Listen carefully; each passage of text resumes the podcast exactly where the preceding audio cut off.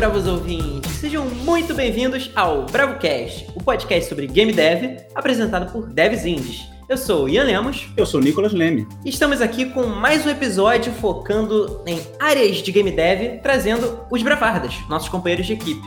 Hoje nós temos o Matheus Trigueiro e ele vai falar um pouquinho sobre design de narrativa. Foi um papo muito maneiro, do jeito que a gente gosta, com é, bastante referências muito doidas. A gente foi desde analisar a narrativa emergente de futebol até momentos absurdos em jogos de luta que as pessoas lembram até hoje. Então, assim, ao mesmo tempo tem muita coisa sobre quem quer aprender design de narrativa e quem já sabe um pouco, mas quer ouvir uma discussão maneira sobre isso. Eu vou falar de novo que esses podcasts especificamente têm muita linguagem técnica e às vezes a gente se empolga e fala muita coisa, então por favor, se você tem alguma dúvida ou alguma sugestão, ou a gente esqueceu alguma referência no, na descrição do podcast, por favor, manda uma mensagem pra gente, arroba Estúdio Bravarda, e no nosso novo lugarzinho aconchegante que a gente vai chamar todo mundo, né? Exatamente, galera. A gente está abrindo oficialmente o nosso Discord. Para quem não conhece o Discord, que é possível, o Discord é um, um software de, que cria comunidade e basicamente a gente vai criar essa nossa comunidade que vão ter vários canais de texto e alguns canais de voz. A gente vai passar a gravar o BravoCast lá e vai ser um lugar maneiro para que ouvintes do BravoCast possam trocar uma ideia. Se você é game dev, entra no nosso Discord, mostra o jogo que você está trabalhando. Tem alguma sugestão sobre o projeto? Aparece lá no Discord, manda uma sugestão. A gente falou besteira? Fala que a gente falou besteira, bota o dedo na nossa cara. O Discord está aí para isso. Enfim, a gente está muito animado para poder criar essa comunidade de game devs e, ao mesmo tempo, a gente vai falar muita coisa lá dentro sobre o Terra Pulse. Então vai ser tanto um lugar onde fãs do Terra Pulse vão poder entrar, desde gente lá de fora, internacionalmente, quanto brasileiros. Mas aqui a gente está fazendo um convite para você, que é ouvinte do BravoCast. Então, sexta-feira, entra no nosso Twitter, no nosso Facebook, no nosso Instagram, clica no nosso link e faça parte dessa comunidade com a gente. Vai ser muito maneiro e a gente está muito animado para poder conversar com vocês direto. É isso, vai ser a nossa casinha e a gente quer receber todos vocês. Vamos pro programa? Vamos pro programa.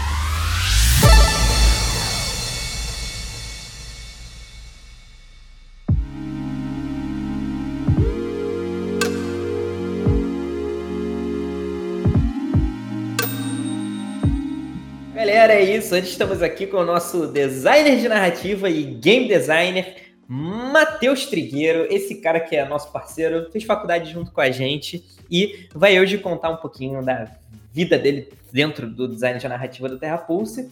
E, bom, antes de tudo, Matheus, seja muito bem-vindo. Você que é de casa, assim como a Mabel. E queria que, antes de tudo, você se apresentasse e falasse pra gente, cara, qual foi a sua jornada do herói até você chegar aqui que caminho você tomou? Por que, que você tá aqui? Seguinte, é, eu comecei a jogar videogame muito cedo. É, eu tinha, sei lá, uns 5 anos quando eu fui apresentado por meio de um primo meu ao famoso Super Smash Brothers. Primeirão de Nintendo 64. O cara começou pesado. Aí a parada é. Eu me apaixonei. Eu nunca tinha jogado videogame antes disso, assim, tipo, mesmo. E aí eu me apaixonei por aquilo. Eu também, nessa mesma época, joguei alguns jogos de Super Nintendo com outro primo meu. É, é, Ocarina of Time, foi mais ou menos na mesma época que eu comecei a pegar. E aí eu pedi um videogame, eventualmente, é, de aniversário, eu acho. E aí começou a minha jornada por aí, com principalmente Mario e Zelda. Acho que são os dois jogos que inicialmente mais me marcaram, assim. Começou bem. Comecei muito bem. Irado. E aí, como é que você foi desse jogador de Mario Zelda para se tornar um game designer? Que, o que, que foi essa fagulha que fez você pensar, pô, essa parada aqui que eu tô fazendo, jogando, eu queria fazer fazendo? Cara, é muito engraçado, porque inicia... acho que a minha primeira escolha, na verdade, não foi fazer jogos, sabia? É, eu comecei, eu lia muito, tinha aquelas revistas é, no Brasil, aquela Nintendo World. Porra, tá ligado? Eu colecionava uhum. aquilo, era muito bom. É Os artigos eram muito bem escritos. Real. E aí, meu, acho que o meu primeiro sonho foi escrever para uma revista assim. Ih, que nice. Que e aí, eventualmente, tipo, conforme eu fui, tipo, já na minha adolescência e tal, eu falei, cara, é, isso já na época do GameCube e tal, eu já tava jogando principalmente mais RPGs e tal. É, e aí eu fiquei, cara, eu sempre gostei muito de criar histórias, escrever. Desde pequeno eu tinha livrinhos que eu ficava escrevendo, é, tipo historinhas e tal. E aí um dia eu pensei, cara, eu gosto muito disso. Como é que é fazer esse negócio? E aí começou, tipo, uma jornada de que, tipo assim, é, não existia muito conhecimento de que, ah, você faz narrativa, você faz game design. Se você perguntasse para alguém o que, que você faz quando você faz jogo, é você ou é artista ou você é programador. Uhum. Era meio essa vibe. Sim. Só que aí, eventualmente, eu fui. Mesmo jogando jogos, eu sempre eu prestava atenção em manual e em créditos, né? Eu sou desses. e aí eu via que, tipo, tinha departamentos inteiros só pra narrativa e eu ficava, cara, acho que dá. Entendi. E eventualmente eu terminei descobrindo o, o curso da, da PUC, né? Da nossa faculdade. E aí e era um curso voltado, a, a princípio, para o que seria o game design, né? A área que eu, que eu queria, e dentro disso eu poderia aprofundar em narrativa, possivelmente. E era o único curso que eu achei que tinha, que poderia, que eu teria essa possibilidade, assim, sacou? Uhum. Então foi meio que eu falei, cara, é isso, eu quero fazer histórias, eu quero. Mesmo histórias muito simples, como. Porque, por exemplo, Zelda, se você para pra pensar, é uma história que é simples em termos de core narrativo. Mas hum. sempre mexeu muito comigo. Eu, e eu ficava, cara, eu quero fazer essas coisas, eu quero experimentar fazer.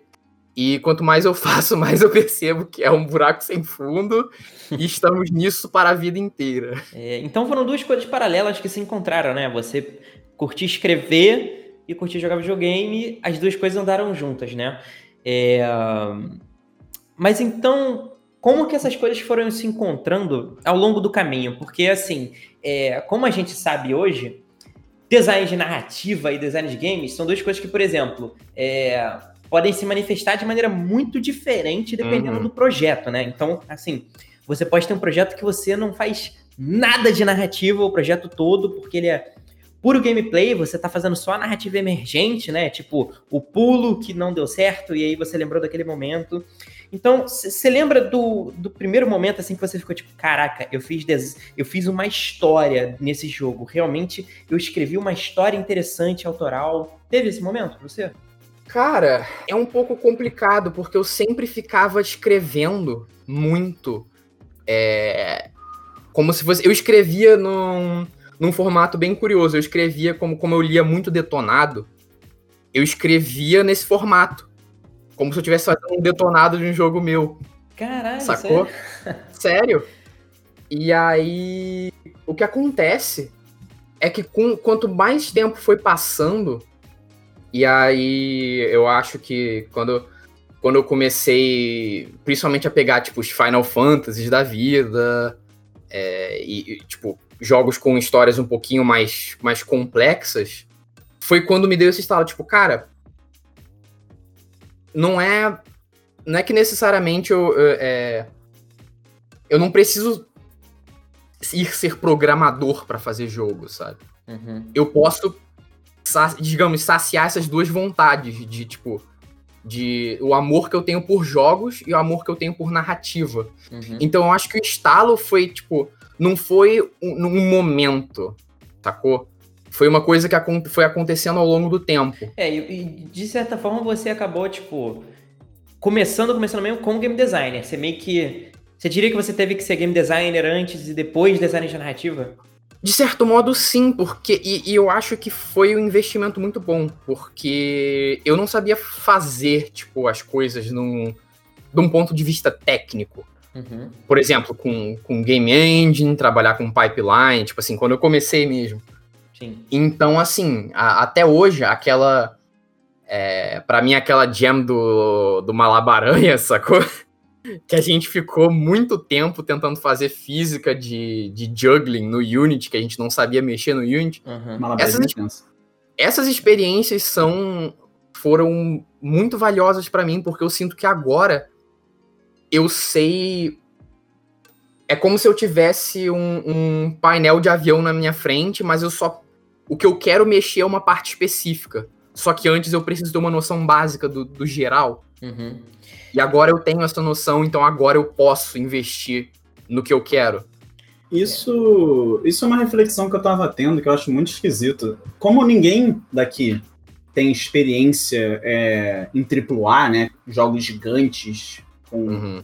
é, dinheiro infinito, eu não consigo imaginar um bom profissional de jogos que não tenha pelo menos uma noção de meio que tudo, sabe? Sim. Isso é completamente limitado à minha perspectiva, obviamente. Se eu tivesse trabalhado numa empresa gigante, eu conseguiria ver como profissionais extremamente especializados devem ser excelentes, entendeu? Mas no meu cenário atual, com a visão que eu tenho, eu não consigo. Eu não consigo, entendeu? Não, é, é que eu acho que é fruto da natureza do desenvolvimento. Tipo, é, a partir do momento que você está fazendo um projeto, as tarefas não nascem de você. Elas nascem das demandas do projeto. Então, tipo, por exemplo, ah, é. Pô, seria legal se a música trocasse no momento que você tá em combate. E aí, de Uhum. repente, você tem que aprender música interativa. Sacou? Então, é É. assim, jogos meio que te formam, porque eles fazem com que você tenha pre- que aprender coisas diferentes para que você resolva os problemas desses jogos, para que eles nasçam. Então, os jogos controlam a nossa vida. É isso. Mas eu, mas eu acho que ainda tem um fator importante aí. Além disso, eu acho que isso vale dobrado pra quem é game designer. Porque Sim. tem, tem o seguinte. é, nós somos três game designers no, no Bravarda, né? É, você, você Ian, é, eu e a Mabel. E os três são híbridos. Os três sabem o, o- Você programa e sonoriza. Eu também sei programar e, tipo, sou focado em narrativa, mas sei outras coisas de game design. A Mabel é, tem um hibridismo com arte. Então, assim, eu acho que o aprender a fazer múltiplas coisas, e você vê, o, eu acho que no, no nosso dia a dia, você vê o quanto tá ajudando agora é, a Mabel ter um pé na arte, um em GD, é, na hora de ver coisas de pipeline, o quanto tá ajudando você a saber sonorizar. E eu percebo, é, eu já vou dar um micro spoiler aqui, mexendo nas pipelines que a gente tá mexendo agora pro TerraPulse. Cara, se eu não soubesse programar, eu tava ferrado. É. Se eu não tivesse noção nenhuma de, tipo, como funcionam os sistemas do Unity e tal, se eu só escrevesse hardcore, Uhum. não tava saindo.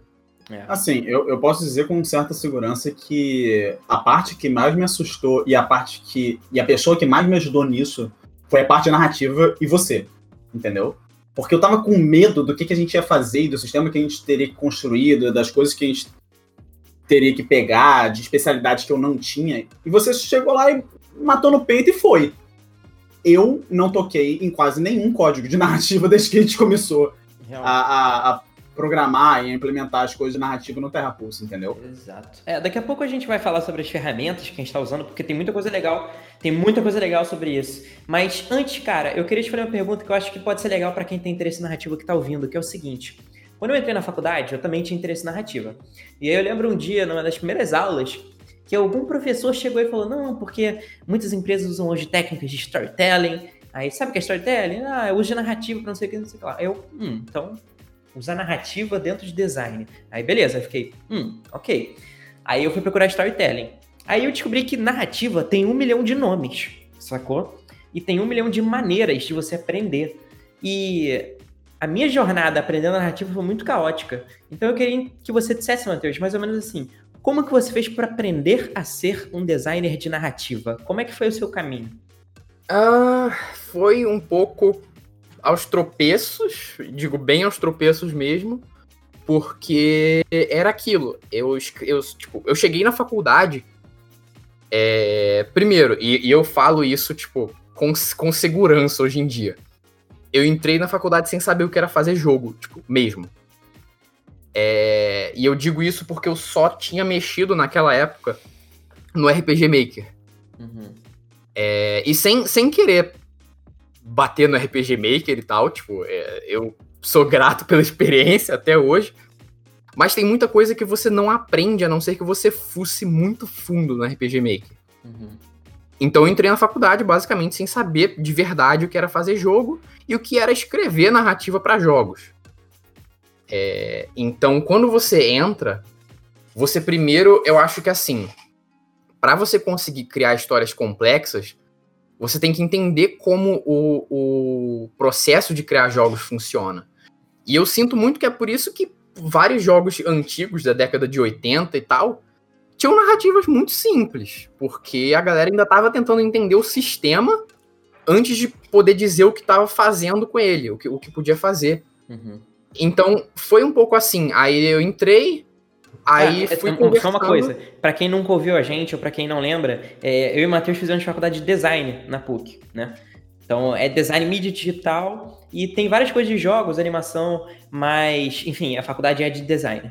É, e aí eu, eu fui perguntando é, para professores na, na época, professores que eu sabia que tinham um pé em, em jogos. Ah, como é que eu faço para narrativa? É a área que eu me interesso mais. Tinha até alguns professores lá na, na, na PUC que eram. É, que, que entendiam mais dessa área. Mas é aquilo, narrativa ainda é um pouco aos tropeços. É, é, no, no, acho que principalmente na indústria do, do, do, Brasil, de certo modo, é porque tá todo mundo meio que aprendendo junto. Então eu acho que o que mais é, valeu para mim nesse aprendizado foi eu estar na, facu tipo, na faculdade, poder conversar e ter feedback uhum. sobre as coisas que eu fazia, as coisas que eu escrevia, e isso foi até o meu projeto final. E, ao mesmo tempo, eu jogar muito. Sim. Eu sei que parece bobeira, mas você jogar muito e não só jogar, mas tentar dissecar, tipo, tá, por que que eles fizeram isso aqui eh, nesse ponto da narrativa. Ah, é para juntar com a coisa, com o elemento tal de gameplay, tipo. E você literalmente, tipo, ter isso, sei lá, escrito ou ficar divagando bastante sobre esse tipo de coisa. Com o tempo, eu meio que aprendi a fazer engenharia reversa uhum. e, e, a, assimilar essas técnicas para mim, de certo modo. Não, e Matheus, é, até, tipo, eu e Matheus, a gente começou a ficar amigo mais ou menos no segundo ano da faculdade, e eu lembro que a gente, ao mesmo tempo, começou a entrar num site chamado TV Tropes.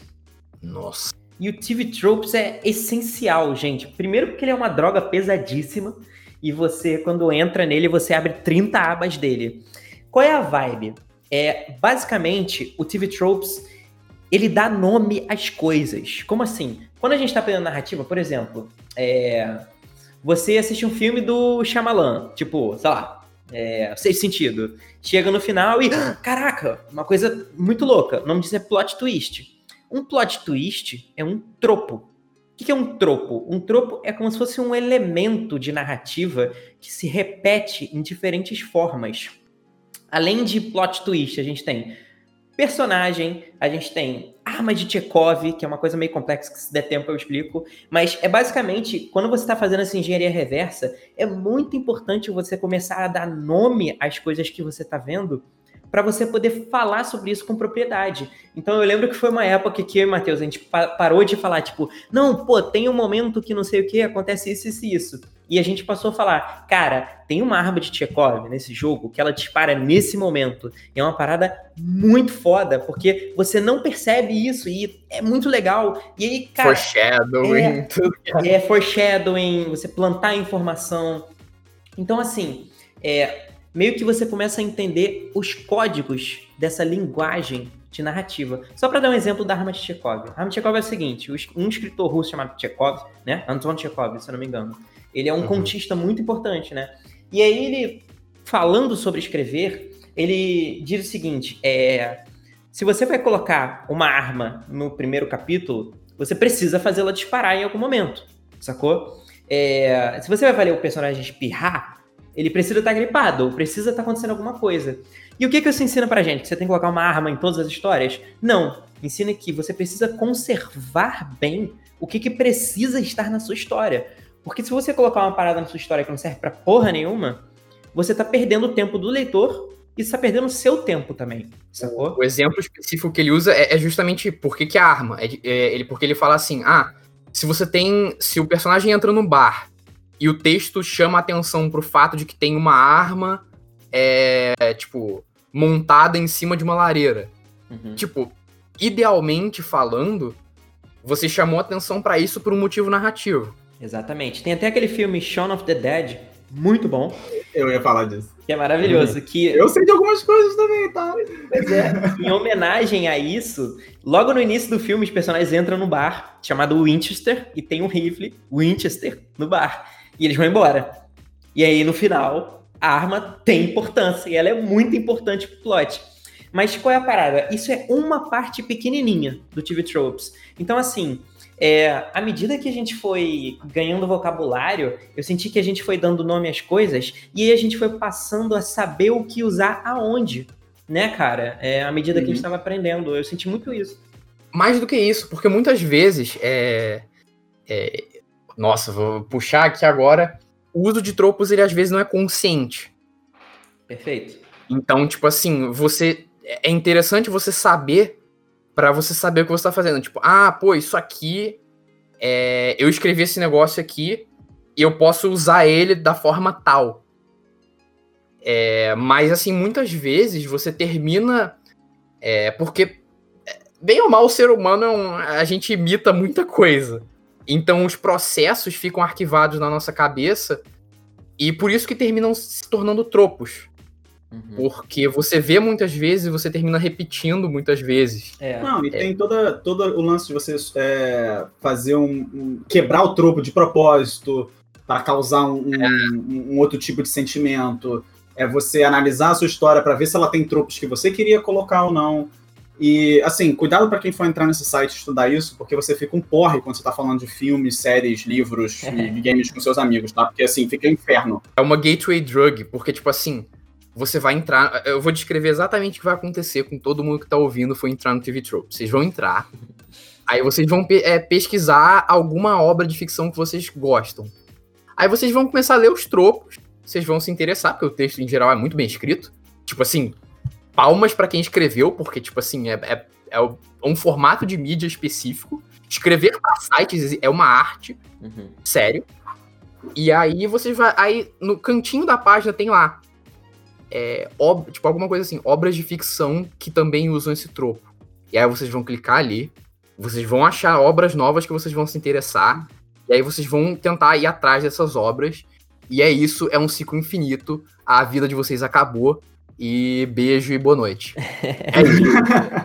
E aí você vai chegar no cinema, e você vai ver que a câmera, de repente, deu um close de 2.5 segundos em cima do objeto, você vai falar, é, Isso é um Essa parada contra-plongé. é, isso, Ó, isso aí vai Isso é voltar, contra-plongé. isso aí vai voltar, isso aí vai aparecer de novo. Eu lembro de uma vez que eu tava assistindo Code Geass, um anime, e aí aconteceu uma cena que um personagem tomava um tiro, só que ele tava com um relógio no bolso. Aí o tiro bateu no relógio. Aí eu fiquei, cara, eu já vi isso muitas vezes. Isso é um tropo, com certeza. Cara, eu vi isso em Jojo. É, é, então, eu já vi isso com certeza. Aí eu fui no, no Google, coloquei é, Stopwatch Bullet, alguma coisa assim, no TV Tropes. Mano, apareceu e eu vi outros 47 exemplos disso em livro, filme, anime, jogo, a porra toda. Caralho, foi Não, tem até uma conversa legal da gente trazer, porque isso tá, de certo modo, ligado. Pode ser que eu esteja com isso na cabeça porque eu estou lendo é, é, é, O Homem e Seus Símbolos, do Jung, que, aliás, é, é, tipo. Esse tipo de leitura é super interessante pra quem quer narrativa, tipo. Lançou a braba. Lançou. É, lance, lance a brabo. E dá pra entrar numa conversa de arquétipo. é, tem toda a questão também do. é, de jornada do herói, que quem faz narrativa, tipo, é literalmente uma das primeiras coisas que você aprende. É o ciclo da jornada do herói. Uhum. E, tipo, todas essas leituras vão enriquecendo o seu vocabulário, e quanto mais rico o seu, seu vocabulário, é, melhor, é, é, melhor você vai escrever e melhor você vai conseguir fazer engenharia reversa das coisas que você vê. E melhor você vai se comunicar com sua equipe, porque você vai ter mais. Vai estar mais tangível o que, que é o conceito que você está explorando. Foi legal você ter falado de Jornada do Herói, Matheus, porque eu lembro também que é, uma coisa que ajudou muita gente também foi começar a ver que assim. É, então, pô, narrativa é um caos do caralho, tem uma porrada de elemento que você junta e faz as coisas. Não. Existem frameworks, né? Existem Uhum. templates, modelos que você segue. Essas de quebra-cabeça. É, exato. E eles têm vários e têm vários nomes. Tem a Jornada do Herói, do Joseph Campbell. Tem a estrutura de três atos, que é muito usada em Hollywood. Tem. É... The Art of Game Design também, apesar de não ser, tipo, full focado em narrativa, também é super válido. Sim. É, mas especificamente, é, uma coisa que foi muito importante para mim lá no início foi o seguinte: não, porque eu quero escrever uma história que não sei o que, vai ser diferente, ela vai. 60 horas de JRPG? É, cara, só quem faz história muito subversiva, muito foda, é quem já fez uma história muito comum e tradicional uma vez, pelo menos. Sim. Sacou? Então, assim, cara, no começo, faz uma história. Tem um mundo comum, o personagem enfrenta um desafio, ele quase perde, mas ele ganha no final. Uhum. Faz parte aprender a fazer isso, sacou? Tem um livro também que, que o cara do Lessons from the Screenplay, é, Uhum. um canal do YouTube fala direto, que é o Story, do Robert McGee. Sim, sim. Eu tenho esse livro também. Cara, ele, é impressionante como esse livro tem, tipo, realmente explicação e, e um- ele disseca tudo. É um filme também baseado nele. É, cara, é muito impressionante. Não, não no livro, no, no Robert McGee. Ah, Uhum. irado, não sabia disso não. Mas enfim, é, o legal é, é- e, e aí acontece isso, tipo, é legal que vocês, tipo, comecem a escrever escrevendo no safe, porque aí pelo menos você começa a pegar qual é da linguagem.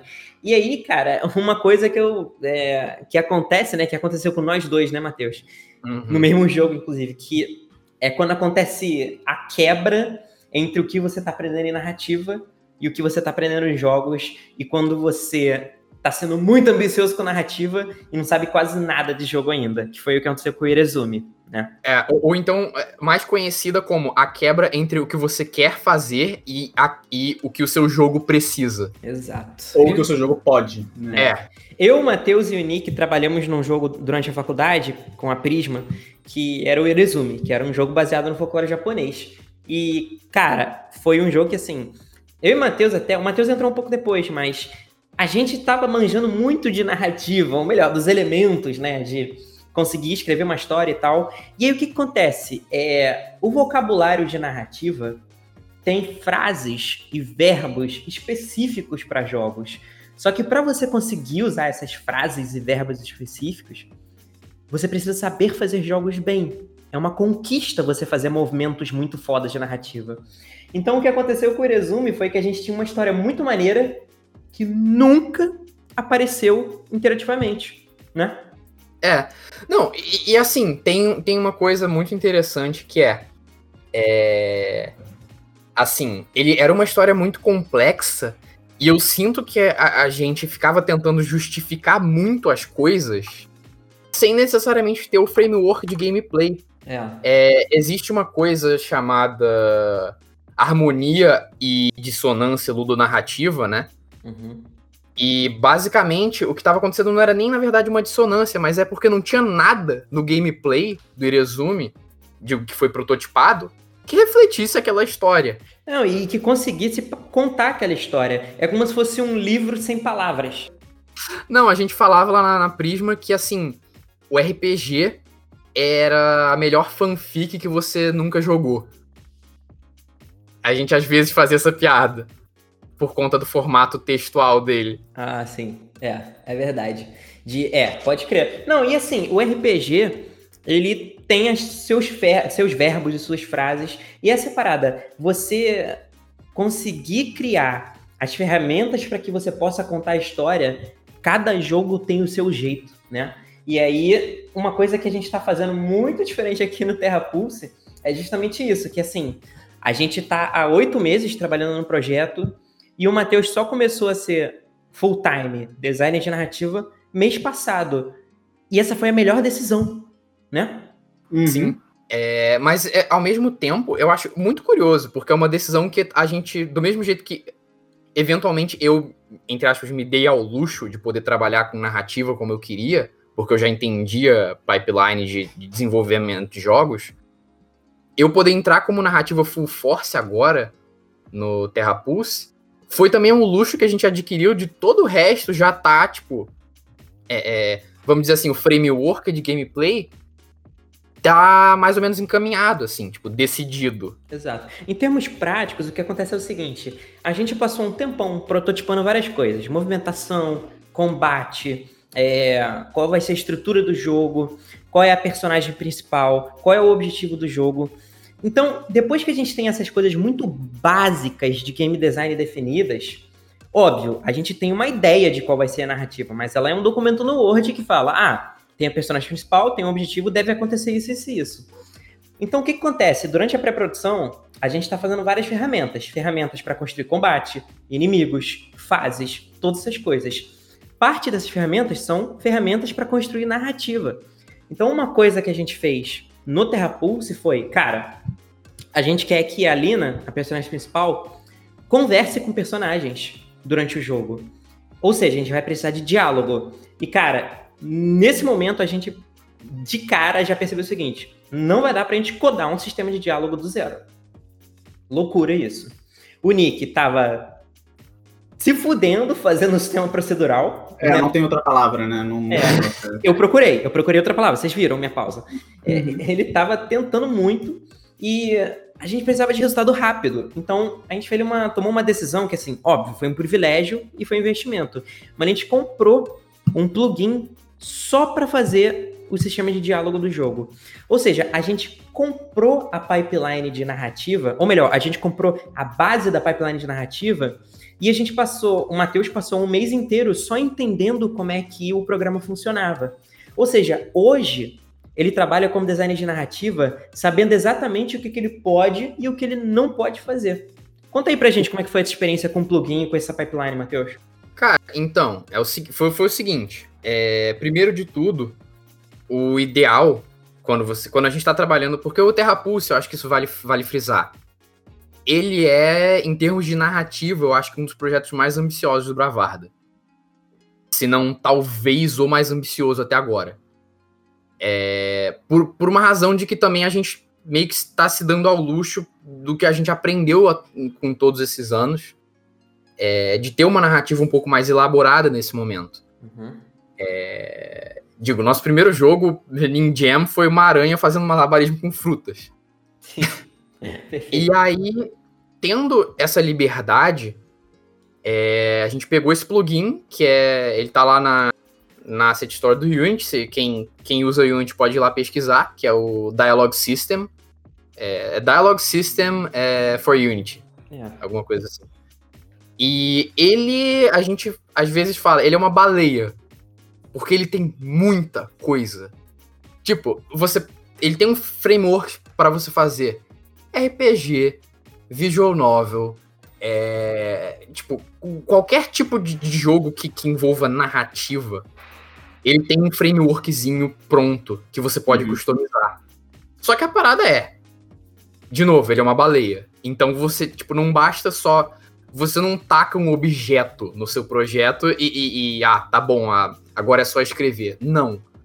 Você precisa parar e entender, tá? Se eu mandar, eu coloco esse componente na personagem principal, aí tem que ter, tipo, esses scripts que já vêm prontos, eu tenho que pegar e customizar. Isso aqui eu tenho que falar pro Nick que tá que tá interferindo no sistema de input, de... você lembra dessa, né? Tá claro. interferindo no sistema de input dele. Não, esse, esse plugin é, é a maior benção e uma das maiores maldições do projeto. Porque ele é realmente baleia, então o tamanho dele fica me incomodando. Às vezes ele né, é um pouquinho maior do que eu queria, então ele fica me incomodando ali, me incomodando lá, mas é realmente como ele te ajuda tanto, como ele te dá essa possibilidade de você fazer várias coisas sem me pedir, é a maior benção. Não, e mais do que isso, é qual a questão? Quando, você, quando a gente está tratando de engine, né? A engine não é só o programa, não é só a Unity que a gente usa. É, é ele é tipo. A, o que às vezes, se vocês olharem palestras de GDC e coisa do tipo, é, vocês vão ver desenvolvedores falando dessa forma. A engine é todo conjunto de coisas que você está usando no seu projeto.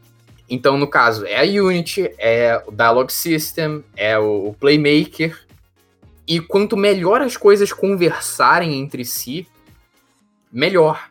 Então, uma, uma certa parte do meu aprendizado com essa pipeline de narrativa foi, tipo, entender como as coisas estavam conversando umas com as outras. É o que é engraçado falar dessa forma, porque tem a ver com narrativa. Mas, é, por exemplo, falar, ah, É, Ian, você que setou o Playmaker, é, dá pra gente colocar um, um, uma função dentro do Playmaker para ativar o diálogo do NPC tal. E aí a gente, tipo, para e vê como fazer isso. E é uma coisa que você tem que estar tá sempre conversando com a sua equipe. Então eu destrinchei bastante coisa do Dialogue System, mas ao mesmo tempo também foi. É, é, eu acho que de certo modo existe um. Existe todo um apoio que eu, eu, eu tive sorte de ter com, com a galera do Bravar daqui de para conseguir entender como conectar a parte de narrativa e a pipeline com todo o resto. Porque quando você está fazendo um jogo, você depende, você não está só escrevendo um livro. A narrativa é feita junto com as outras etapas do jogo. Então isso é essencial, sabe? Perfeito, cara. Muito bem dito. E uma coisa que. Eu, eu acho que uma coisa que é, solidifica isso tudo é o fato de que, assim, você passou os últimos três meses aprendendo a ser designer de narrativa no Terrapulse, né? Porque você passou Sim. esses três meses aprendendo e fazendo as ferramentas que você vai usar para construir a história do jogo dentro do jogo, né? E é uma conquista você conseguir fazer isso. Então, é aquilo, né? A narrativa é feita de vários pedaços modulares. Então, por exemplo, se a gente pegar um. Vamos pegar um, um JRPG, um Final Fantasy da vida. Como que a narrativa se manifesta? A gente tem os diálogos entre personagens, você clicar e aparecer uma caixinha de texto e ter um texto ali. Ou seja, tem que ter algum lugar onde você guarda aquela string, aquele conjunto de caracteres. E aí tem que ter um código que puxa a interface para criar a caixa e colocar a, a string ali. Beleza. Além disso, tem as cutscenes, que é quando o jogador perde o controle do personagem e a engine mexe os personagens para fazer isso aqui e ativar um diálogo aqui e ativar outro diálogo aqui. Ou não, né? Hoje em dia já, já tem como fazer o, os personagens se mexerem de forma limitada, claro. Sim, sim, não, total. Mas, Mas é só um exemplo de que, tipo, é, para fazer a história do Final Fantasy funcionar, eles tiveram que con construir esses pedaços antes, sabendo que assim, então as formas de interação narrativa do jogo vão ser essa, essa e essa. É por isso que, por vezes, é, e por muito tempo, narrativa em jogos pareceu ser uma coisa meio limitada. Por exemplo, tem um jogo, parou, tem narrativa continua o jogo. Parou, parou para narrativa, continua o jogo. E até hoje a gente tem um pouco desse conflito, né? Mas é porque você precisa que a narrativa seja experimentada em blocos replicáveis em vários jogos, porque assim você faz com que você possa produzir essa narrativa na larga escala que é necessária para que você possa ter 15, 20 horas de gameplay, né? Sim. E, cara, é, é, os jogos mais antigos, é, eu não sei se vocês vão lembrar disso, acho que a galera que, que costuma pesquisar um pouco mais, vai.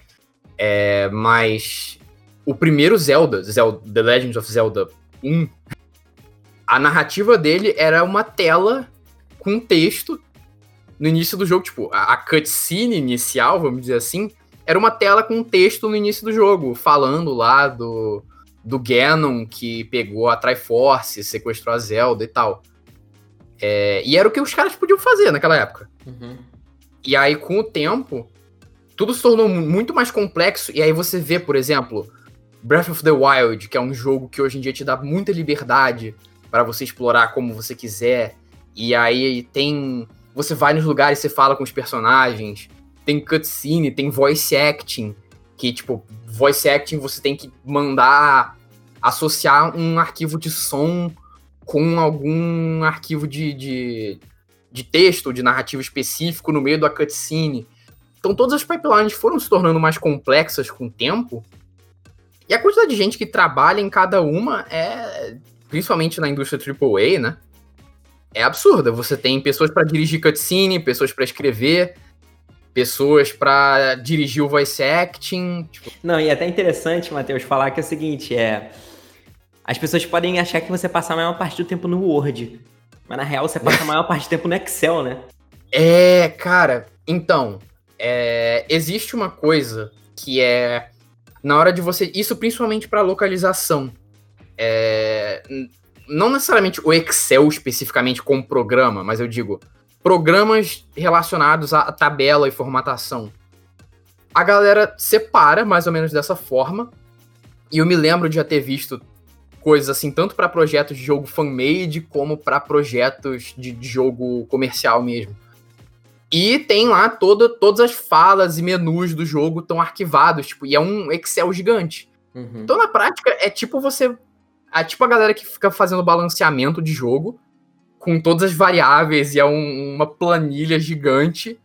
É a galera que gosta de jogo de estratégia vai saber do que eu tô falando. Uhum. É, mas só que pra narrativa. Perfeito. É um processo muito curioso. E também porque a chance de você transpor exatamente o que você escrever no Word para dentro de um jogo é, é, é, basicamente mínima. Certo? Sim. Uhum. Sim, se você escrever um texto gigante, assim, uma troca entre dois personagens enorme no Word, aí você vai passar pro jogo e aí você vai descobrir que a caixa vaza o texto, da, da, sabe, o tamanho não fica bom na tela, tem que cortar a frase, e aí tem que botar um é, ou então você percebe que em vez de você só escrever, por exemplo, o personagem tem uma, uma frase que ela, ela, ela fala, tipo, o personagem se assusta e fala, o quê? Não sei o que, não sei o que lá. Aí você chega no, no, no Unity ou na tua engine de preferência e você percebe, pô, ficaria muito mais legal se eu colocasse o, o que separado e mudasse a formatação do texto para ele ficar maior, em bold, em, coisas que dão um efeito muito mais legal pro jogador. Porque você é aquilo, você não está só escrevendo, você está escrevendo para um jogo. É. Inclusive, essa questão de você estar tá escrevendo para um jogo, nem tudo que um design de narrativa faz está ligado a é, texto, né? Então, por exemplo, é, grandes triunfos de momentos de design de narrativa em jogos vieram de é, momentos narrativos sendo vivenciados pelas próprias mecânicas do jogo, que é o que o Matheus tinha falado sobre harmonia ludonarrativa. Então, por exemplo, o novamente, vou voltar para a série Metroid, porque eles merecem. É o uhum. seguinte, no Metroid Zero Mission, eu acho que é o Zero Mission, se não me engano, ou é o Fusion, você tem uma réplica da Samus te perseguindo ao longo do jogo. Ou seja, tem um dado momento que você tá quietinho num canto, indo de um lado pro outro na fase, e de repente parou. E aí fica silêncio, e aí aparece a sua cópia, e ela tá equipada com todos os equipamentos do último jogo que você tinha ficado fodão e com todos com tudo que você podia. Você perdeu. E você não pode fazer nada quando ela aparece. Então o jogo só para, faz você ver que ela tá te perseguindo, ela some e aí você pode se mexer de novo. Não teve nenhum texto.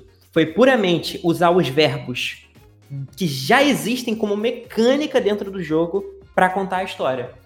E esses momentos são muito poderosos, porque o jogador ele tá escrevendo a história, não está só vivenciando a história.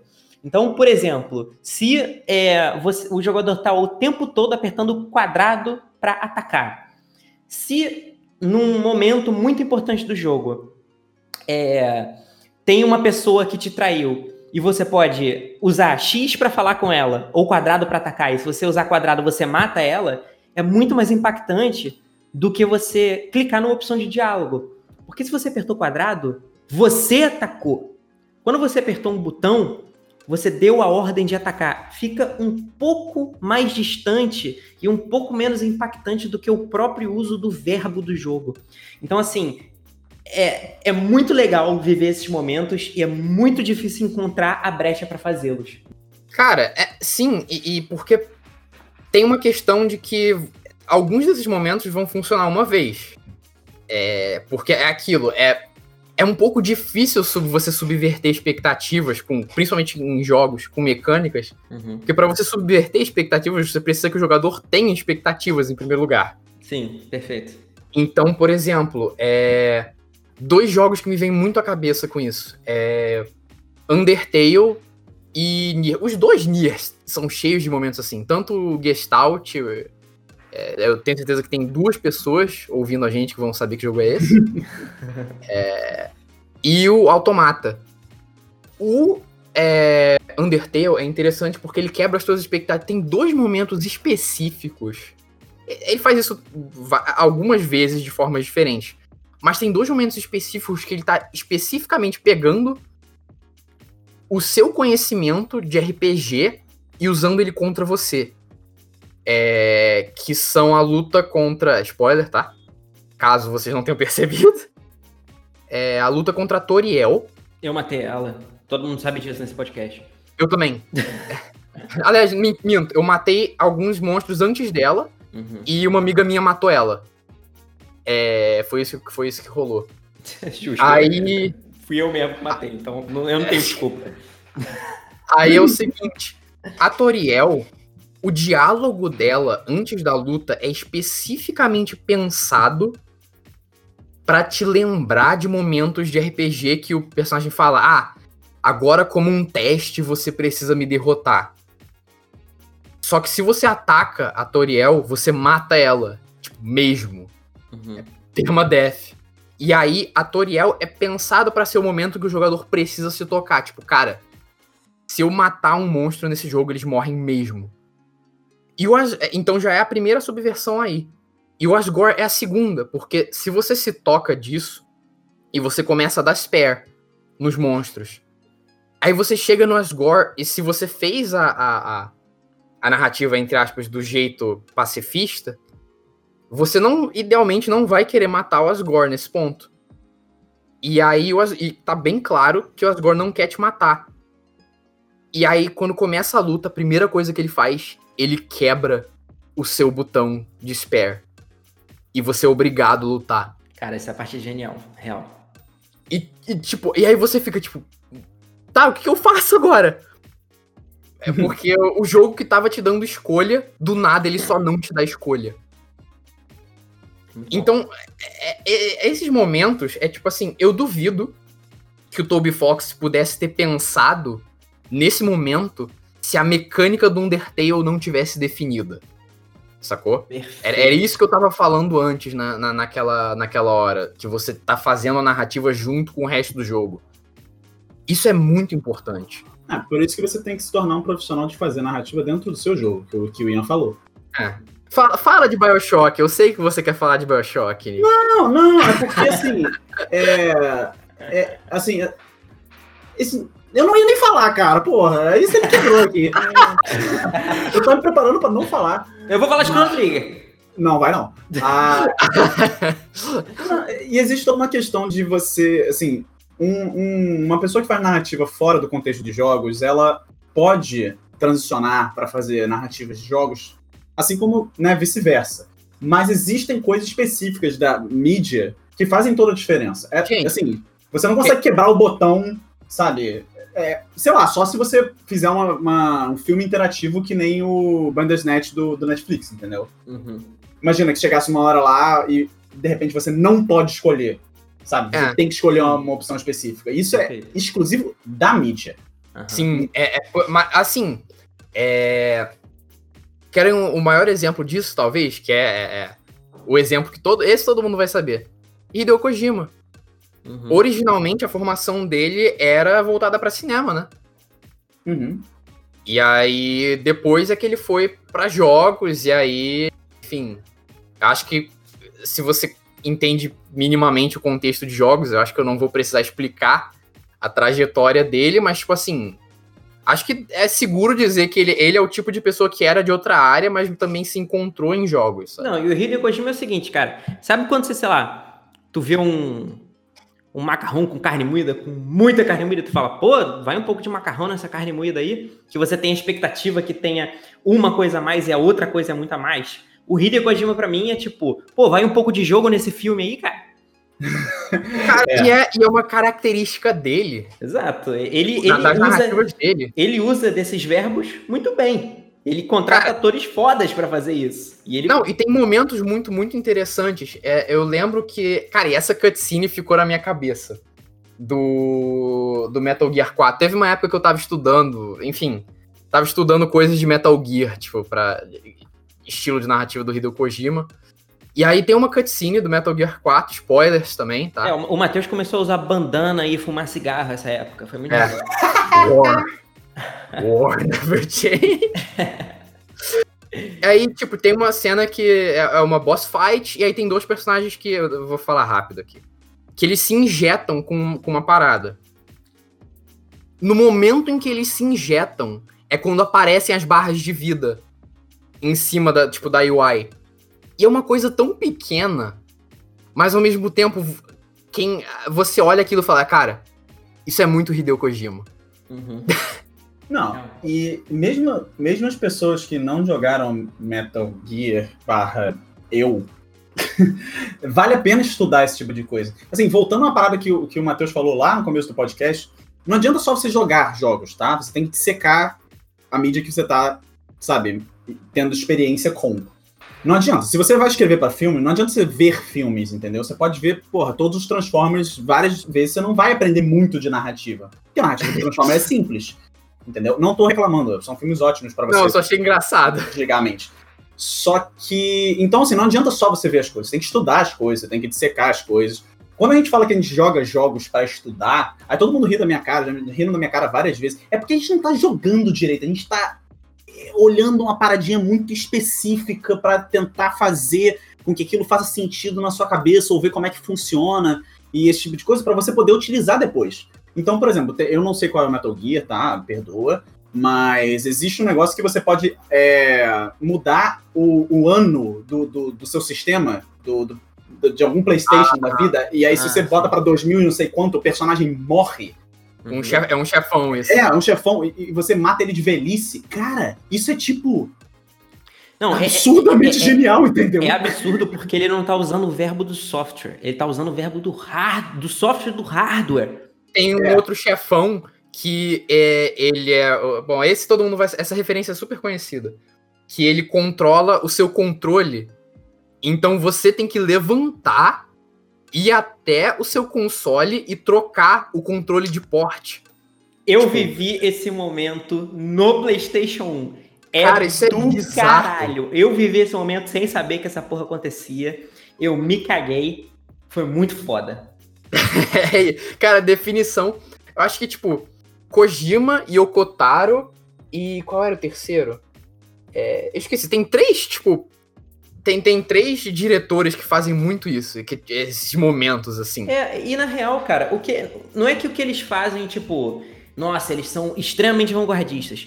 Eles fazem o que, a princípio, quem pesa muito a narrativa de um jogo deveria priorizar em alguns momentos, que é o seguinte: se for para contar uma história dentro de um jogo, eu vou ver com que essa história só possa ser contada dentro de um jogo. Lembrei, é o Suda Goichi, do No More Heroes. Ele Perfeito. também faz bastante esse tipo de coisa. Perfeito. Não, é exatamente isso, assim. É, encontra uma forma de que só um jogo poderia estar tá falando isso, entendeu? E é difícil, porque, cara, dificilmente vai ser uma coisa que você vai saber que você quer dizer isso na primeira semana de desenvolvimento. Sacou? Ah, os melhores insights de narrativa do Terra Pulse aconteceram nos últimos dois, três meses. Não, e, e, narrativa, e eu faço questão de dizer isso, porque quando você fala em narrativa, isso, independente da mídia, é, uma, é um comportamento que eu vejo as pessoas tendo. As pessoas acham que, é, que a galera escreve certo de primeira. Cara, isso não existe. Tipo assim, você, vou ser o cara chato agora e vou dizer, isso não existe. Eu já perdi a conta das vezes que, que Seja por feedback externo ou porque eu não tô satisfeito, é, eu mudei alguma coisa e ficou muito melhor. Uhum. E eu, eu olho para isso e falo, tá, isso tá bom, mas eu consigo melhorar. Não, tirando que a gente é, é extremamente é samurai com, com a narrativa. Na verdade, todos os sistemas e o Terra Pulse em si. A árvore que é o. Nossa, usando aquela. né? Vamos usar a metáfora de. A árvore que é o Terra Pulse era uma árvore do tamanho de um prédio. Vai sair um bonsai. Por quê? Mas vai sair um bonsai muito bonitinho. Muito bonitinho. Sim. Porque a gente vai cortar uma porrada de coisa. A gente é muito samurai com a parada. Então, assim, tem negócio que tá no documento do Docs, que o Matheus escreveu, que eu falo, cara, essa é a parada mais genial do mundo. Que pena, não vai entrar. Não tem o que fazer. Não tem como colocar. E você, como designer de narrativa de um jogo, você tem que entender. Quanto mais cedo você entende isso, melhor. E, e, aí, eu e o Ian, a gente, como, como. Nós três, na verdade, mas eu digo. Eu e o Ian, principalmente por conta da, da questão narrativa do, do, um do um RPG que a gente queria fazer há muito tempo atrás, e do Irezumi, que ele falou nesse, nesse podcast. Cara, você pode escrever uma narrativa gigante. A chance de tudo entrar exatamente do jeito que você escreveu é zero. Porque não tem como. o jogo, o jogo é uma mídia à parte, você não pode tratar ele como se fosse um livro. É, e, e mesmo um livro. Gente, as pessoas esquecem que livros passam por dezenas de revisões. Uhum. O, me vem à cabeça a história do, do, do, Harry Potter. Harry Potter, se eu não me engano, foi recusado por acho que seis, sete, oito editoras diferentes. Sim.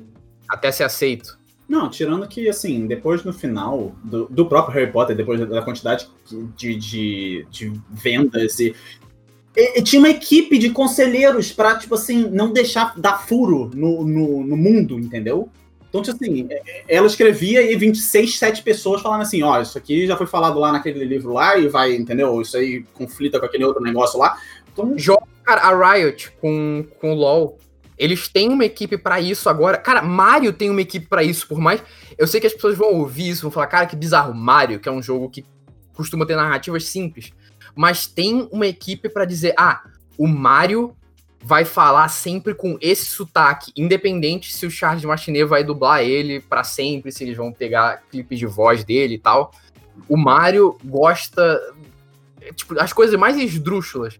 O Mario gosta desse macarrão. Aquele, aquele Copa que foi assassinado no Super Mario Galaxy vai se vincar em 2025. Ele vai aparecer e vai matar a A galera é, é tipo... Não, e é, é, sério, e o, o próprio Miyamoto faz parte desse conselho, assim, o Shigeru Miyamoto. É, e, e, tipo, cara, se Mario tem isso, e as pessoas mudam, fazem mudanças para focar no que o jogo precisa, uhum. É, quanto mais cedo você aceita esse tipo de coisa como designer de narrativa, melhor. É. E, e, assim, só pra gente também pegar um lado mais técnico, para dar nome aos bois, eu acho que uma coisa importante também que os áreas de narrativa de jogos têm que ter em mente é o seguinte: eu, eu pelo menos digo, eu acredito que existem três tipos de narrativa em jogos. Tem a narrativa, tem alguns nomes, né? Narrativa estática, barra narrativa autoral, barra. É, é acho que são esses dois nomes. É aquela que, assim, vem um diálogo e você diz sim, ou é, assim, o, a história tá vindo e você tá meio que reagindo a ela. Ela é bem. Ela é bem controlada, sacou? Tem a narrativa emergente. O que, é narrativa emergente? É quando a narrativa ela não é pré-escrita, ela acontece dinamicamente. Então, por exemplo, eu tava jogando Spelunk, que é um jogo procedural, e aí teve um momento que eu tava segurando uma parada, eu joguei a parada, matei o inimigo e peguei a parada e consegui sair da fase. É uma história que eu conto porque eu escrevi essa história. E para mim existe a narrativa híbrida, que é, tem um pouco dos dois, sacou? Que assim, é, por meio de uma situação de gameplay que os designers já estavam prevendo eu fiz desse jeito e aquilo ficou marcado para mim desse jeito. Então, assim, a minha reação à luta com Psycho Mantis no Metal Gear Solid foi diferente que a reação das outras pessoas. Não existia um parágrafo de texto que eu li exatamente como as outras pessoas. Eu fiquei meio sem saber porra nenhuma. Eu não sabia ler inglês direito. Então, tipo, eu fiquei tipo, caralho, que porra é essa?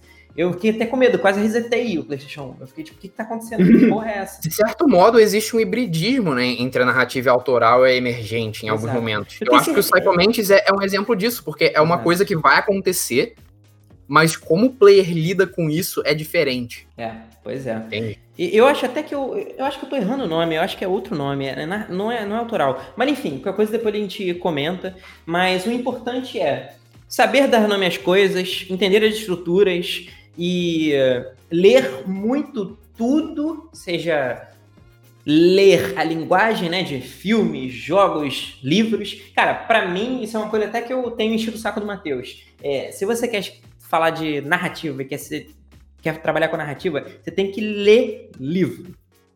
Livro é a forma mais pura de narrativa, além de eu chegar e contar uma história para vocês agora. Então, assim, usando só palavras uma história conseguir te engajar e você conseguir ser transportado e aquilo trazer um milhão de coisas para você é muito difícil. Então eu acho que dá para aprender muito com o livro, sacou? Até porque, para mim, livro é a mídia mais fácil de você ir nas melhores coisas que existem. Porque livros são escritos há 4 mil anos.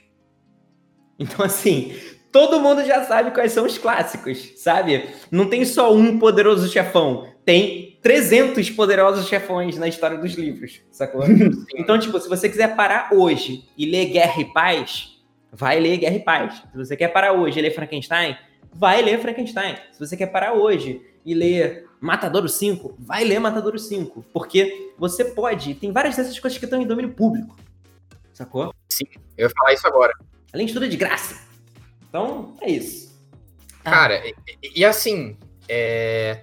é... É, curioso, a gente fala. Eu, eu, o Ian tava sendo muito chato comigo porque eu tava, enfim, co coisas de, de rotina mas eu tava. Eu, eu, não, eu não tinha parado para arranjar um livro para ler. E eu meio que voltei agora. E tá sendo uma experiência super, tipo. É, super diferente, assim, tipo. Eu tinha esquecido o quão bom era. É, é muito bizarro, porque eu não. Eu acho que eu não lia desde que, desde que eu consegui o meu emprego. Uhum. Tipo assim, é, eu, eu fiquei empregado e aí meio que eu parei de, de, de ler livros. Isso é muito ruim, cara. Se você está interessado no Clube do Livro do Bravar da Game Studio, por favor, diz que 0800. Cara, e, e ler livros e jogar jogos, e, e tipo, quando a gente fala, é, é, só para frisar, cara, é de tudo, porque tudo pode ter algum pontinho de narrativa, seja autoral, seja emergente. Cara, eu passei por uma experiência de narrativa emergente ontem jogando Fall Guys. Fall, Fall, Guys, é, Fall Guys é um criador automático maravilhoso de narrativas emergentes em formato de memes, né? Jogos multiplayer, em geral, são ótimos para narrativa emergente. Cara, sabe um dos maiores exemplos que eu conheço de narrativa emergente, tipo, na minha vida? Hum. Um momento que as pessoas chamam de Evil Moment 37. Quem conhece jogo de luta vai saber o que eu tô falando. Evil Moment 37 é o do Daigo? É o do Daigo. É, claro. Ah, dois, tá. dois, profissionais de, de, Street Fighter, tipo, dois pro players jogando, um de Chun-Li e outro de Ken. Que é o Daigo. O, a Chun-Li é o Justin Wong, americano, e o Ken é o Daigo Mehara, que é japonês. E aí, isso bem nos primórdios, tipo, a câmera, câmera de batata uhum. tal. Tipo, aquela, se vocês procurarem o vídeo, a qualidade é bem baixa. Mas, tipo assim, campeonato mundial. Tipo, acho que um campeonato mundial, não, não vou me recordar da circunstância exata agora. É, da, da Evo, né? Que é tipo a meca dos jogos de luta, praticamente. É, e aí, o cara joga o especial da Chun-Li, que são tipo 16 ataques consecutivos e, tipo assim, o, e o Daigo Mehara, o Ken, tava com um, um pixel de vida. e ele dá parry em todos os 16 hits de forma perfeita. Não, e a janela para dar os parries é toda tipo. São quatro tem, frames. É, você tem tipo 0,15 segundos para dar parry, sacou? É absurdo. E aí você vê, tipo, é muito diferente de você só é, é, ver alguém, duas pessoas jogando Street Fighter e você ver o Evil Moment 37, tipo, eu juro, eu já vi esse vídeo, galera. Acho que papo de, de 30 a 50 vezes, talvez mais. Não, com Toda certeza. vez eu fico arrepiado, até hoje. esse, o backdoor do X-Pack no LoL. O X-Pack, cara, é maravilhoso. É, é, são, são tipos. Uh, o, o ex do do menino, cara, caraca, cara, do CS, do Coldzera. Porra, sim. Ah, é Quando ele mata o time inteiro. É, cara, ele faz uma parada com. O The Play do Matador. É, sniper, é pulando no scope. Enfim, é, essas narrativas, elas são eternas. Elas nunca vão acontecer daquela maneira de novo. Não importa quantas vezes, sabe, você tente replicar aquilo, em nenhum contexto vai funcionar de novo. Uhum. Entendeu? Tanto é. que elas têm nome, elas têm marca, elas, elas, tipo assim, pessoas postam. Eu vi outro dia no, no, no Reddit barra YouTube, né? Ah, olha aqui esse momento que pareceu o X-Pack, sabe? As pessoas, tipo, é, é, tá marcado uhum. na não, história. E não tinha como os game designers preverem isso, porque emergeu dos sistemas. A gente tá falando muito de jogo competitivo, mas para trazer um exemplo de fora, tem um vídeo do, dos desenvolvedores do Último Online é, falando eu acho que o Nick vai lembrar porque eu marquei ele especificamente nesse vídeo. Que são os programadores. Uhum. É, como os jogadores do último online ferraram. Tipo, os caras destruíram o ecossistema do jogo, porque é, é, você tinha que. Tô tentando me lembrar, porque tem muito tempo também que eu vi esse vídeo. Eles spawnavam, tipo, porco, vaca, é, animais em geral do, nos ecossistemas do último online. E aí os players matavam tudo. E aí eles começavam a spawnar mais. Tipo, os programadores falavam, tá, vamos aumentar o spawn rate. E aí os players só matavam mais. E os players matavam mais rápido. Isso gerou, tipo, um, um, um cursed problem no jogo que deixou uma dor de cabeça absurda nos desenvolvedores. E isso, de certo modo, ficou registrado na história do jogo. Uhum. Então, independente se você passa por um momento assim, se você viu um momento muito foda de um jogo competitivo, se você tá no Fall Guys e tem três caras vestidos de macaco travando o caminho, tipo, segurando todo mundo e ninguém consegue passar e todo mundo morre na lava. Uhum. É, e aí você e uma amiga sua começam a cantar o funk do Lá Vem o Homem Macaco no, no, no chat, é, e é um momento maravilhoso. Cara, narrativa emergente e narrativa autoral às vezes andam lado a lado, às vezes elas andam separadas, mas, tipo, tudo tem uma narrativazinha, por mais simples que seja. E digo mais para vocês, futebol é um jogo analógico com narrativa emergente pra caralho. É, tô falando, é isso aí. Qualquer esporte é um jogo analógico com muita narrativa emergente. Para pra pensar. São sistemas tecnicamente muito simples, tem pré peças pré-determinadas e que toda a narrativa nasce dos sistemas. E a gente, cara, quantas histórias de futebol existem? Sacou? Esse é o momento que eu vou fazer a confissão que a galera vai me bater. Ah. é que, que vocês mesmos ficaram surpresos quando eu falei. Eu já fui. Eu sei que eu, quem já viu minha, minha, meu desenhozinho bonitinho lá no site acha que eu tenho essa cara de, de nerd e tal. Eu já fui fãzão de futebol, cara. Eu já fui flamenguista doente por causa disso, dessas narrativas emergentes, cara. Uhum. E mesmo. Eu, eu, me lembro das vezes que eu ficava chorando quando o Flamengo perdia, cara. Experi é sério, essas experiências de vida real também é, são interessantes porque os, alguns jogos, principalmente competitivos, a narrativa emergente é, de certo modo, meio que uma. um correlato, vamos dizer assim. Uhum. Do futebol, do, do basquete, do, do vôlei, enfim. Uhum. Isso tem um correlato com o LoL, tá ligado? Sim. É, é, muito engraçado pensar nisso. Com certeza. É isso. Eu acho que assim, é, o que a gente deixa para os designers de narrativa, ou só para quem tá interessado em narrativa e tá ouvindo, é que assim, é, é um pouco caótico estudar esse, esse ramo, porque tem muitas direções diferentes para onde você pode ir. Mas eu acho que o mais interessante é entender que tudo é uma questão de linguagem, e linguagem se decodifica e você entende os elementos e você aprende a aplicar esses elementos. Não dá para uma coisa ser tudo. Não dá para um jogo ter uma narrativa emergente absurda e uma narrativa autoral também absurda. Quer dizer, você até consegue, mas é muito difícil. Então eu vejo que assim, narrativa é como se fosse um buffet gigante que você pode pegar um monte de coisa de vários lugares para construir uma coisa que é só sua. E jogos permitem um tipo de narrativa que eu realmente acredito que, do jeito que a nossa mídia é jovem, a gente só arranhou a superfície, a ponta do iceberg mostrou que coisas incríveis que a gente pode construir.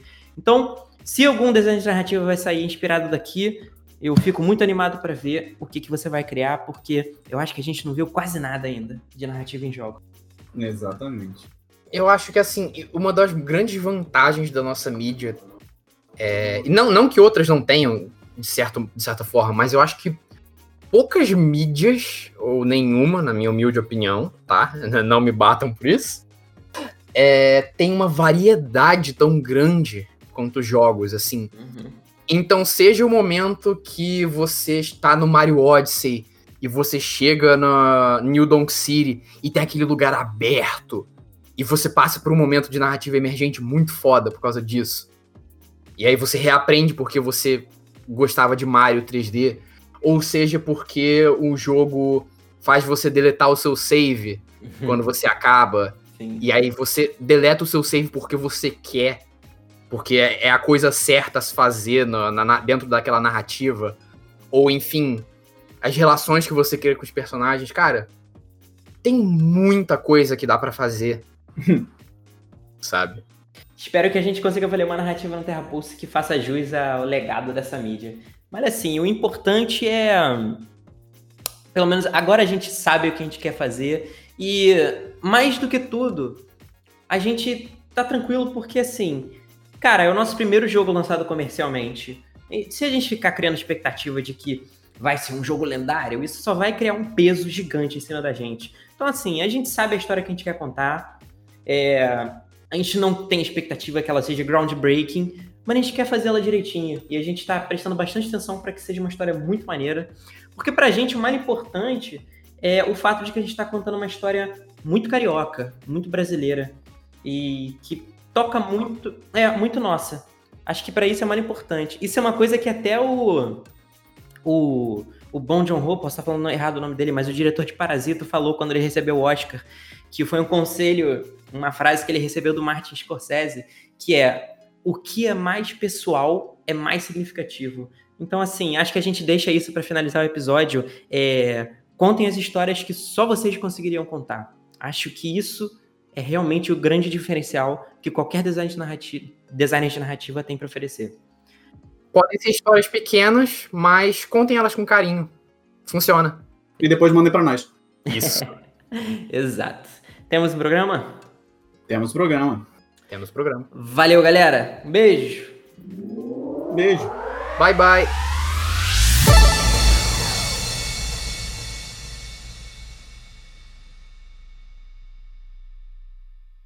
Eles fazem as pessoas viverem 200 anos depois de um ataque nuclear e ninguém arruma a porra do quarto.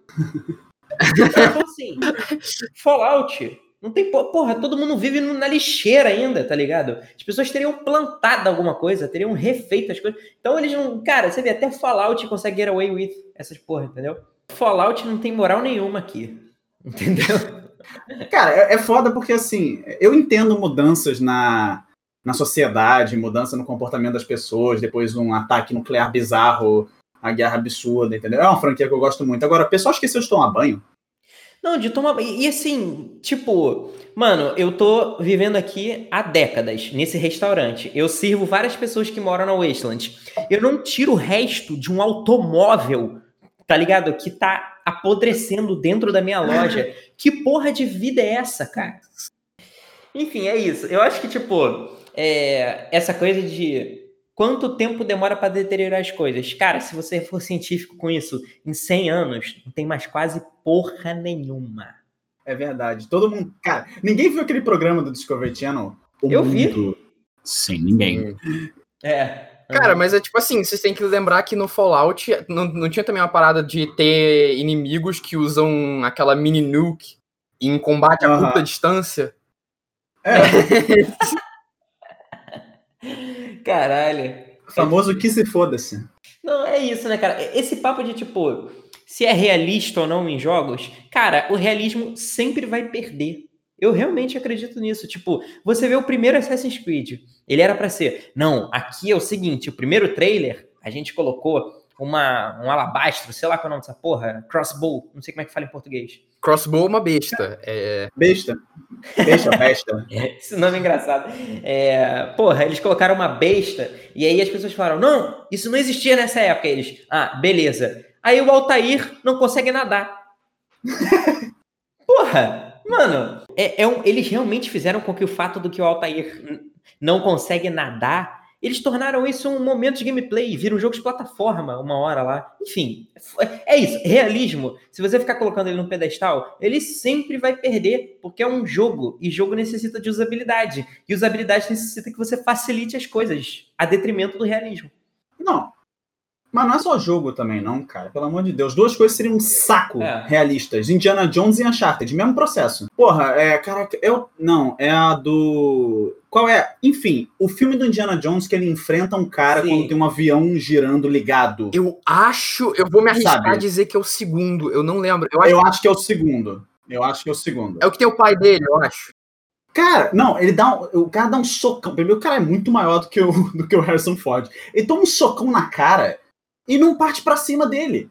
O Indiana Jones fica assim, parado, tipo, nossa, tomei uma porrada. Cara, ele ia morrer. Ele ia estar com uma concussão, ele ia, tipo assim, ser atropelado, ia ser um saco. Cara, faz, faz sentido ter o, o o 007 lutar em cima do, do bondinho do Pão de Açúcar? Não, não faz sentido. Mas é maneiro. Sabe? É maneiro pra caramba. Vamos, vamos fazer isso. Falando em coisas maneiras no Rio de Janeiro, a nossa narrativa do Terra Pulse, um jogo que se passa no Rio de Janeiro, é muito maneira. A transição com a sutileza Caralho. de dois tratores, uma jamanta e uma empilhadeira. Não, mas eu dei uma exagerada pra dar uma zoada. E aí, Mabel, tu vai participar? É, como que eu fui puxada? Não sei. O que a gente puxou. O Greg me puxou. Ok, vamos sair. Gente, eu fui totalmente puxada. Ai, ai. Isso, não fui eu. Nada. Cara, isso vai ser o tipo, o tipo da coisa que, que a gente vai falar. Olha só, Ian, corta isso na edição. E o Ian não vai cortar isso na edição. Não vou cortar. Vai aparecer. Calma, já começou o episódio? Já, Bel, você tá, você, tá, você tá online. Mabel, tem 100 mil pessoas te ouvindo. Vou lá, gente. Ai, ai. É isso.